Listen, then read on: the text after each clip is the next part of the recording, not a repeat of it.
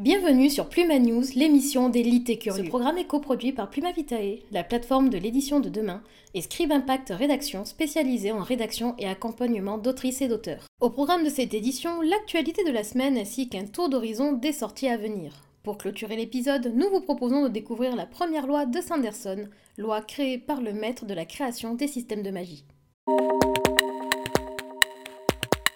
Et si un café vous interdisait de partir et de payer tant que vous n'avez pas atteint votre objectif d'écriture? C'est le concept qu'a lancé l'écrivain Takuya Kawai au Japon avec son Manuscript Writing Coffee. Le principe est simple. À votre arrivée dans l'établissement, vous précisez à l'aide d'une petite carte votre objectif de mots et le temps que vous souhaitez y consacrer aux équipes de gestion. Vous disposez d'internet ainsi que de boissons à volonté en libre service. Si vous n'atteignez pas votre objectif, vous avez interdiction de sortir du café avant de l'avoir atteint. Un concept original qui rencontre d'ores et déjà un franc succès. Après plus de 10 années de rénovation, le site Richelieu de la BNF rouvrira enfin ses portes au public et ce, dès le 17 septembre 2022. Grâce à leur dernière mise à jour, les liseuses Vivlio sont dorénavant compatibles avec le format open source LCP.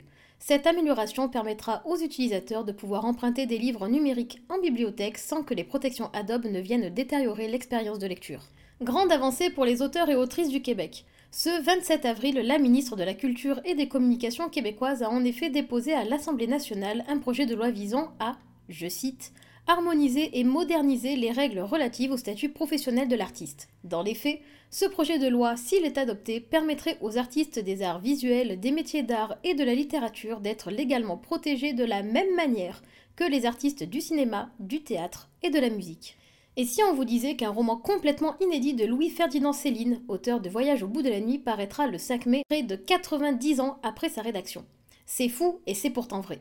Guerre, c'est un texte vif, lubrique, cru et provincial qui vient combler l'ellipse temporelle énorme de Voyage au bout de la nuit. En 2020, Suzanne Collins sortait un préquel à sa saga dystopique Hunger Games, La balade du serpent et de l'oiseau chanteur.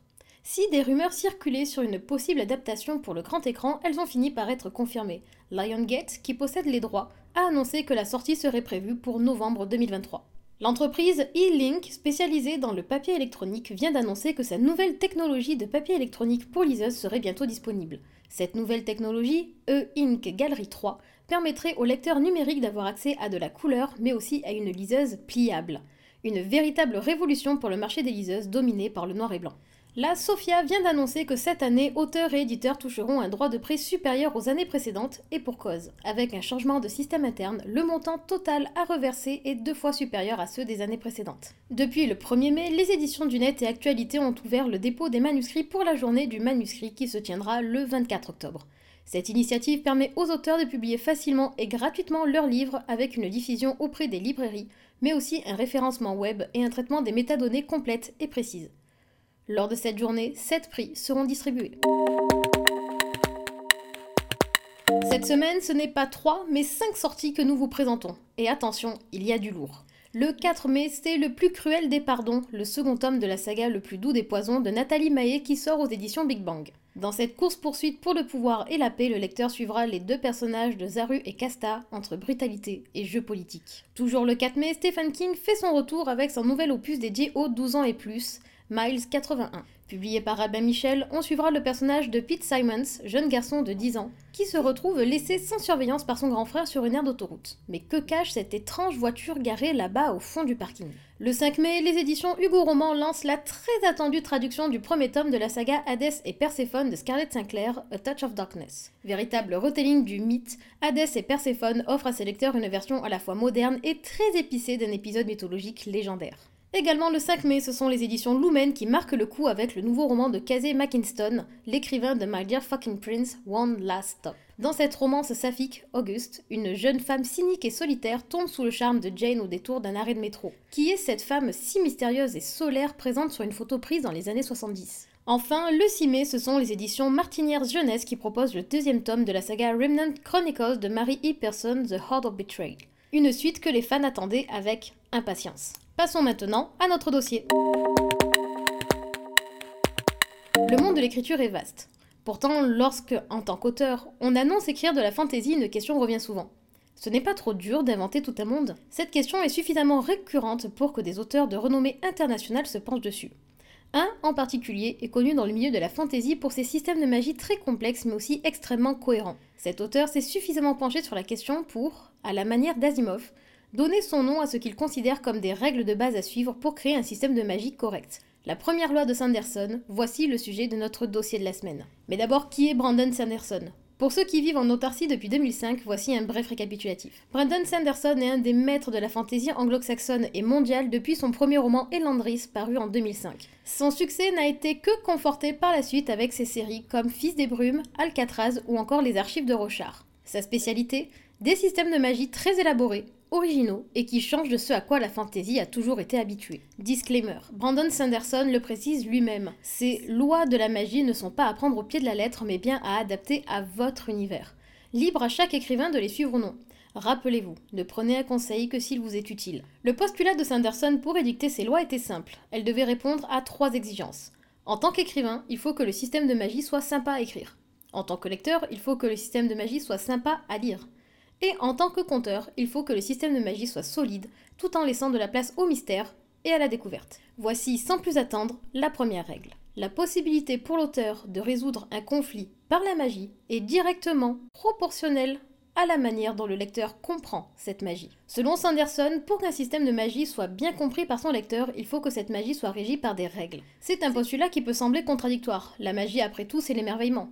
Et pourtant, Comment rendre une histoire vraiment consistante si la magie dépeinte n'est pas soumise à des règles? Un système de magie peu consistant est la porte ouverte à ce que l'on appelle un Deus ex machina, à savoir une résolution à un problème qui semble sorti d'un chapeau de magicien, une solution de facilité. Pour ajouter de la nuance, Sanderson précise qu'un système de magie n'a pas besoin d'être extrêmement poussé pour être viable, il suffit que l'auteur sache où il va. Ainsi, il fait le distinguo entre ce qu'il appelle la magie douce, la soft magic, et la magie dure, la hard magic. La magie douce. La magie douce est un système de magie où les règles ne sont pas clairement établies pour le lecteur. Ce type de magie permet de préserver un peu le merveilleux de l'univers tout en cultivant le suspense. Le lecteur ne sait jamais jusqu'où la magie peut aller. Sanderson passe Tolkien de ce côté du spectre. Pour le citer, en ne divulguant pas les lois et les règles de sa magie, Tolkien nous dessine un monde profond qui donne au lecteur l'impression que des pouvoirs inimaginables et mouvants sont cachés sous la surface. De plus, dans les systèmes de magie douce, la magie n'est que très rarement utilisée pour dépasser les obstacles. Cela permet aux auteurs de maintenir de la tension au sein du roman.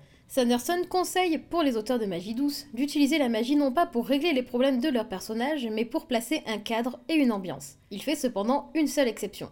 Sauf si c'est pour embêter vos personnages. Là, ça marche toujours. La magie dure. La magie dure, quant à elle, est un système de magie où des règles strictes et précises sont clairement établies et données au lecteur. Dans ce cas, le but est que le lecteur ait l'impression de faire partie de la magie, qu'il en comprenne fondamentalement le fonctionnement. La magie est alors traitée non comme un élément de décor, mais comme un personnage à part entière. Puisque le lecteur comprend le fonctionnement de la magie, l'auteur peut l'utiliser pour régler les problèmes. Ainsi, le problème n'est plus réglé comme par enchantement, mais avec intelligence. L'expérience et l'habileté des personnages sont des facteurs décisifs. Bien qu'il soit plus du côté de l'ASF, Sanderson considère les lois d'Asimov comme étant un type de magie dure. Attention cependant, le but n'est pas d'expliquer au lecteur pourquoi les personnages utilisent la magie, mais plutôt de décrire suffisamment la magie pour que le lecteur puisse établir ses propres théories de résolution. Bien entendu, entre magie dure et magie douce, il y a un entre-deux. C'est dans cet entre-deux que se situent la plupart des romans de fantasy. Comme exemple, Sanderson cite J.K. Rowling et la saga Harry Potter. Je cite chaque tome souligne certaines des lois, règles et idées de la magie de ce monde. Elles sont rarement transgressées et sont souvent importantes au paroxysme de l'intrigue. Cependant, si l'on regarde le cycle dans son ensemble, on ne comprend pas vraiment les capacités de la magie. L'auteur ajoute des règles à chaque nouveau livre, élargissant le système, se contredisant à certains moments et oubliant parfois de manière bien pratique une capacité qu'avait un personnage dans un tome précédent. Ces écarts ne sont pas très importants et chaque livre est généralement cohérent. Je pense que J.K. Rowling équilibre bien tout ça en fait. Dans les détails, sa magie est dure, mais quand on regarde l'ensemble de la saga, elle est plutôt douce. Cela lui permet d'utiliser la magie pour résoudre des conflits tout en maintenant un grand sens du merveilleux dans ses romans. Sanderson ajoute qu'il ne faut pas hésiter, en tant qu'écrivain, à jouer avec nos propres règles. Pourquoi donner toutes les billes à nos lecteurs quand, en dissimulant quelques éléments de compréhension clés, on peut créer des rebondissements, du mystère et des révélations chocs? Comment utiliser cette première règle? Sanderson préconise aux auteurs de tout d'abord décider quel genre d'atmosphère ils veulent pour le roman mais aussi de résister à l'envie d'utiliser la magie pour résoudre les problèmes liés à l'intrigue. Pour la magie dure, faites réfléchir vos personnages à partir de ce qu'ils savent plutôt que de créer de nouvelles capacités, un nouveau pouvoir. Pour la magie douce, demandez-vous comment vos personnages peuvent résoudre ça sans magie ou, à contrario, s'ils utilisent la magie, qu'est-ce que cela va bien pouvoir leur coûter. Et voilà, vous en savez plus sur la première loi de Sanderson pour créer un système de magie complet, pertinent et agréable. Rendez-vous dans quelques épisodes pour découvrir la seconde loi. Merci d'avoir écouté cette édition de Pluma News. Nous vous donnons rendez-vous tous les mercredis à 18h. Si cette émission vous a plu, n'hésitez pas à en parler autour de vous et à la partager. À la semaine prochaine!